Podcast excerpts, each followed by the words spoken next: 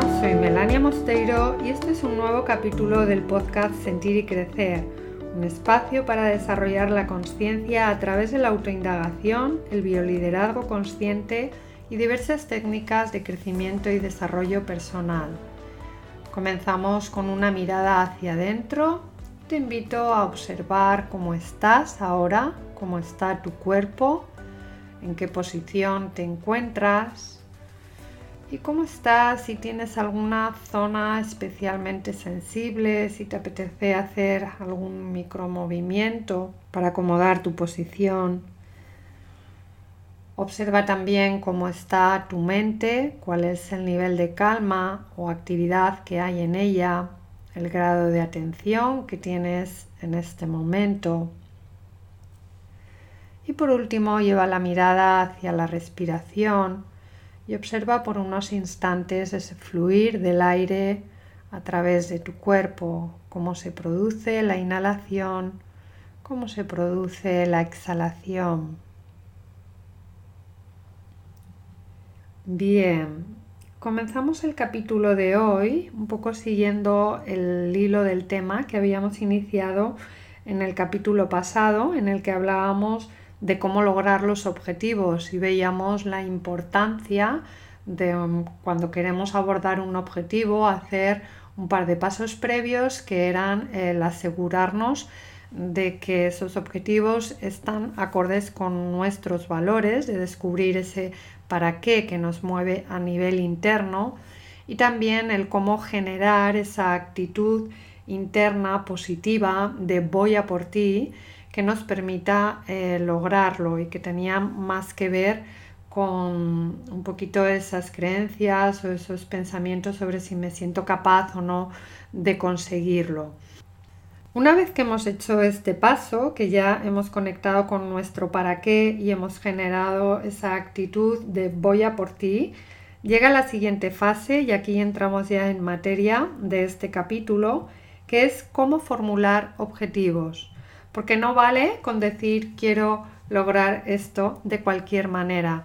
Esta forma en la que formulamos y definimos los objetivos tiene también mucha influencia a la hora de conseguirlos.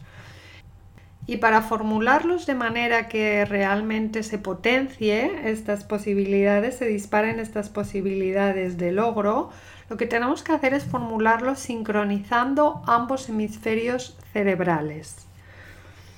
Nuestro cerebro está formado por dos hemisferios, lado izquierdo y lado derecho, y cada uno de ellos tiene un lenguaje y unas funciones diferentes. Así el hemisferio izquierdo es el hemisferio más, es el intelectual, es el que piensa, el que razona, el que estructura, es como el más directivo. La forma que tiene de comunicarse es a través del lenguaje y aprende a base de datos, a base de estudiar y a base de sacar también, eh, de analizar ¿no? conclusiones pasadas de qué ha pasado en otros momentos. Y luego está el hemisferio derecho, que es más el hemisferio el emocional, el intuitivo, el que nos conecta más con el disfrute. Este hemisferio derecho se comunica a través de imágenes y la forma de aprendizaje es a través de la experiencia y a través de lo que siente en esas experiencias.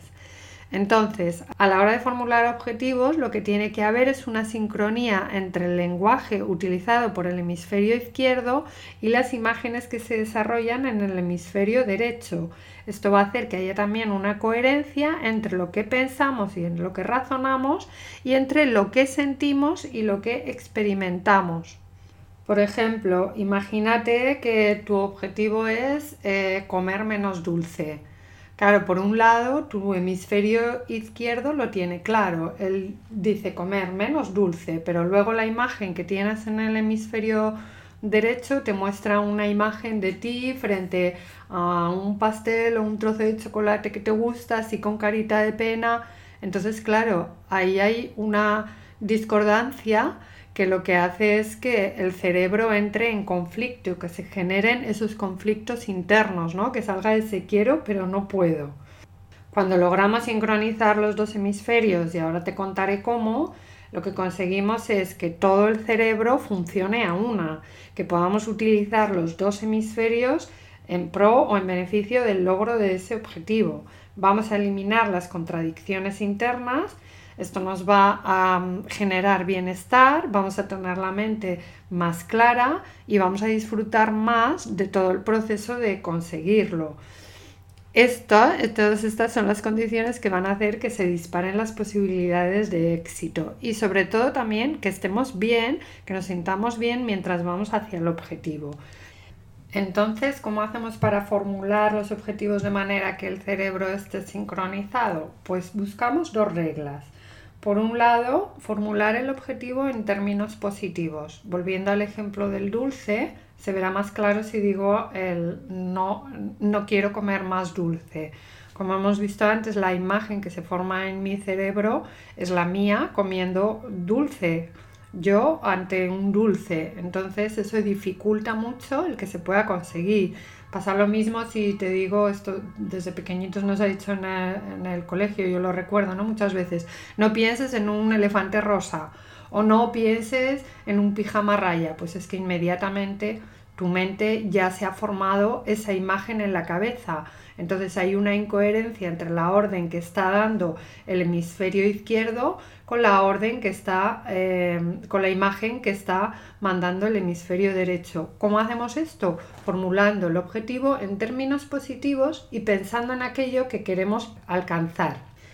Ahora mismo yo que estoy con el tema del dulce, ¿cuál sería mi objetivo? Pues es que cuando como dulce tengo peores digestiones, noto que me altera un poco, que me inquieta, entonces la forma de formular mi objetivo sería quiero tener buenas digestiones, sentirme bien conmigo misma, estar tranquila, imaginarme en una situación en la que en lugar de ¿por qué puedo sustituir el dulce? Pues por una infusión, por una fruta, cosas que también me gustan y, y que sé que me funcionan bien. Entonces, la manera de formular mi objetivo será quiero tener buenas digestiones y disfrutar de las comidas que tomo. Y mm, creo en mi cerebro una imagen de mí disfrutando de la comida o de esos momentos que yo tengo asociados al dulce, comiendo otras cosas que también me gustan.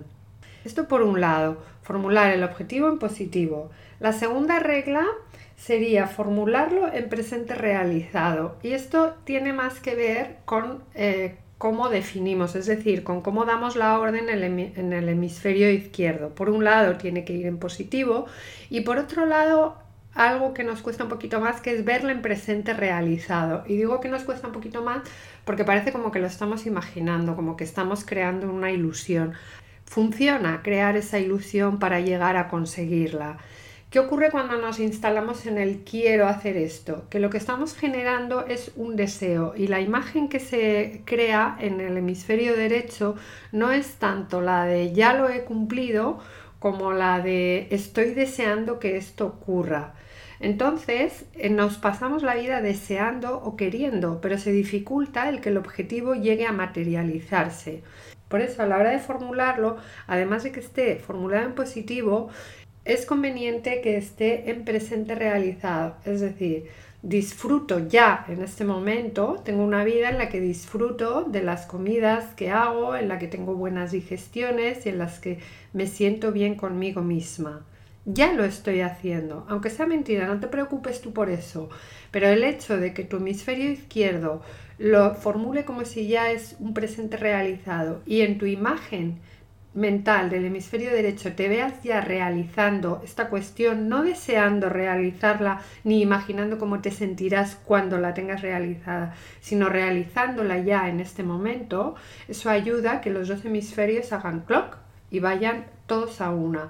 Entonces te va a ayudar a que este objetivo se vaya materializando de forma armónica para ti, sin esas contradicciones internas, sin esa lucha de quiero hacer esto pero me sale lo otro. Va a ser mucho más fácil que todo tu cuerpo te acompañe a una. Entonces, por un lado, ya tenemos un objetivo que va acorde a nuestros valores. Ya hemos generado una actitud positiva que nos permite lograrlo. Hemos sincronizado el objetivo y lo tenemos definido en términos positivos y en presente realizado. Nuestros dos hemisferios cerebrales funcionan a una. Nos queda un pequeñito detalle para casi casi garantizar el éxito que es pasar el filtro SMART. Smart es una palabra inglesa que significa inteligente y lo que hacemos es utilizar las letras de esta palabra S-M-A-R-T para mm, definir cinco pautas que debe cumplir este objetivo. La primera es la S, specific, y viene de específico. Un objetivo tiene que ser específico. No vale decir quiero comer menos dulce o quiero adelgazar un poco o quiero ir más al gimnasio. Esto de menos, más, esto es indefinido. Necesitamos concretar el objetivo, saber qué es realmente lo que queremos hacer. Si yo ahora me estoy comiendo un bombón cada día, pues mi objetivo es comerme dos bombones a la semana, es decir, numérico. Si quiero adelgazar, quiero perder 8 kilos. Si quiero ir al gimnasio, quiero ir al gimnasio tres días a la semana. Lo que sea que quiera, olvídate del más, mucho, poco, mejor. Quiero hablar mejor en público, quiero expresarme mejor, con más claridad. No. ¿Cuánto quieres que sea ese mejor? ¿Cuánto quieres que sea ese más? ¿Cuánto quieres que sea ese mucho o ese poco o ese menos? La siguiente letra, la M, es de medible. Tenemos que poder medir el objetivo, porque muchas veces lo que nos pasa es que vamos consiguiendo cosas, pero como no las medimos, no tenemos conciencia de ellos y entonces nos montamos en la rueda infinita del quiero más, quiero más, quiero más o quiero menos, quiero menos, quiero menos. Un objetivo tenemos que decir al inicio cómo lo vamos a medir. Pues cada día, en mi caso por ejemplo, cada día voy a ver el dulce que he comido. Voy a apuntar los días en que sí como dulce y los días en que no como dulce. En el caso del peso, por ejemplo, pues a la semana voy a apuntar cuánto peso he ganado o cuánto peso he perdido. Esto nos va dando una medida de cómo vamos logrando el objetivo y luego pues tomaremos las medidas que haga falta para ver cómo puedo mejorar o acercarme. Pero cuando nos quedamos en ese más o menos que decíamos antes, así inespecífico y encima no ponemos la manera de medirlo, parece que estamos como siempre haciendo cosas y que no avanzamos. Y no es real. Normalmente cuando nos proponemos algo vamos avanzando hacia ello, pero no le damos importancia hasta como que no hemos adquirido la satisfacción entera. Y el no darnos cuenta de estos pequeños hitos pues hace que nos desmotivemos, que abandonemos antes de tiempo. Entonces es importante que sea medible. La tercera es la alcanzable. Se tiene que poder conseguir. Y uno de los referentes eh, para que se pueda conseguir, pues es si se ha hecho antes, por ejemplo. Si alguien más lo ha hecho antes, es que es algo que se puede alcanzar. Yo creo que salvo en el tema de la investigación, que quizás son los pioneros en hacer cosas que están tratando de descubrir, pues bueno, pues ahí tendrán que jugar más con indicios de si se puede alcanzar o no, en base a las hipótesis. Pero en el resto de los casos, pensemos en que la mayoría de las cosas que, que queremos hacer ya las ha hecho alguien antes, ya están escritas, ya se sabe cómo hacerlas, es decir, que sí que son alcanzables. La siguiente letra es la R y es la de realizable. Vale, es alcanzable, pero ¿es realizable para mí? ¿Tengo yo las condiciones que me permitan realizarlo? ¿Estoy hablando de algo hipotético, de un sueño irreal o es algo que realmente puedo conseguir? ¿Qué necesitaría para poder conseguirlo? Si es algo que puedo manejar yo sola o voy a necesitar ayuda, podría contar esa ayuda. Si yo quiero ir, por ejemplo, la semana que viene a Japón y quiero manejarme en japonés con fluidez, pues para mí no va a ser realizable porque yo ahora mismo no tengo ni idea de japonés y en una semana yo no tengo las condiciones para aprender a manejar el japonés o para aprender a hablar en japonés. En cambio, si yo me planteo ir a Japón eh, el año que viene, pues bueno, en un año quizás no con fluidez, pero sí que puedo empezar a tener unas pequeñas nociones o puedo estar mejor preparada. Eso sería ver si es realizable para mí, si realmente puedo llegar a lograr esto. Y la última, la T, tiene que ver con algo que ya he comentado aquí un poquito en este ejemplo, que es el tiempo. ¿En cuánto tiempo me planteo yo hacer este objetivo? Porque efectivamente no es lo mismo plantearme ir a Japón la semana que viene que dentro de un año o dentro de dos años. Bueno, lo de la semana ya lo descarto porque ya he visto que para mí no es realizable. El tiempo, ¿cómo jugaría? Pues si es de aquí a un año, yo tengo que ver cuándo tengo que apuntarme a una academia o cuándo tengo que empezar a estudiar eh, japonés por el método que yo quiera. No vale pasarme 10 meses buscando cómo voy a estudiar japonés y, empezar a estudiarlo al, décimo mes, ¿no? Que estaría a dos años de hacer el viaje. Pues ahí requiere que haya una planificación de decir, vale, si tengo este año, las acciones que tengo que ir haciendo para llegar a mi objetivo en este tiempo que me he marcado son estas. Y empezar ahí a planificar, ¿de acuerdo? Entonces, este último paso sería pasar el filtro SMART, que es que sea específico, que lo pueda medir y definir cómo lo voy a medir, que sea alcanzable, que ya haya alguien más que lo haya hecho o indicios de que puede hacerse, que sea realizable para mí, que pueda contar con los medios para hacerlo, ya sea por mí misma, solicitando ayuda o buscando todo aquello que necesite, pero que realmente vea viable que lo pueda realizar y en cuánto tiempo lo voy a hacer. Si tenemos en cuenta todas estas cositas, eh, las posibilidades de éxito son las más elevadas. ¿Quiere decir esto que lo vayas a conseguir? Pues ya sabes que 100% no hay nada seguro, porque luego depende de muchos factores externos que tú no puedes controlar, que yo tampoco puedo controlar. Pero lo que sí es cierto es que desde el espacio que sí que puedes controlar tendrás todas las tareas hechas y todo en perfecta disposición para que no quede nada por tu parte y tengas toda la carne en el asador para conseguir ese objetivo. Bien, pues voy a ir terminando ya con un pequeño resumen de todo lo que hemos visto, enlazando con el podcast anterior también, que es esa fase previa de ver si el objetivo que quieres está acorde con tus valores y generar la actitud de voy a por ti que te permita eh, realmente alcanzarlos. Después pasamos a una parte más cognitiva que es la de formular el objetivo. Por un lado, sincronizar los hemisferios cerebrales, formulando el objetivo en positivo y en presente realizado. Y el último paso es pasar el filtro SMART, que es comprobar que el objetivo que queremos es específico, se puede medir, es alcanzable, es realizable para mí y tengo un plazo para lograrlo.